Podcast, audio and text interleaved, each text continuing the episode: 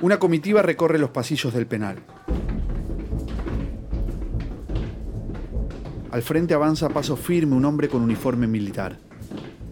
Lo acompañan dos guardiacárceles y personal de civil vestido de saco y corbata. Al final del pabellón hablan con el jefe de seguridad de la cárcel.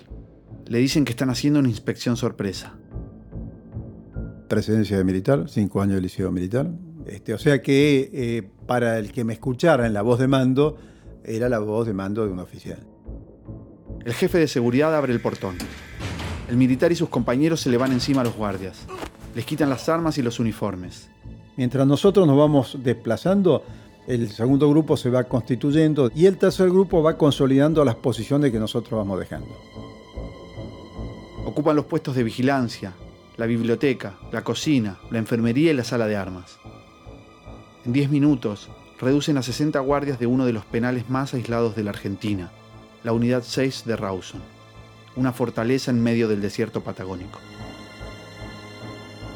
Ellos, ¿qué esperaban? Esperaban que el plan de fuga vinieran, como era lo tradicional, viniéramos de afuera, no estaban previstos, no estaban bien disciplinados ni organizados en un plan de fuga de adentro hacia afuera. Ahí está el efecto sorpresa.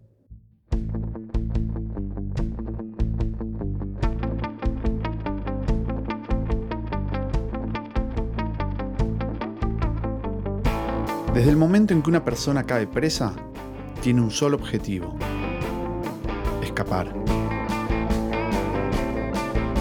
Pero solo algunas lo logran.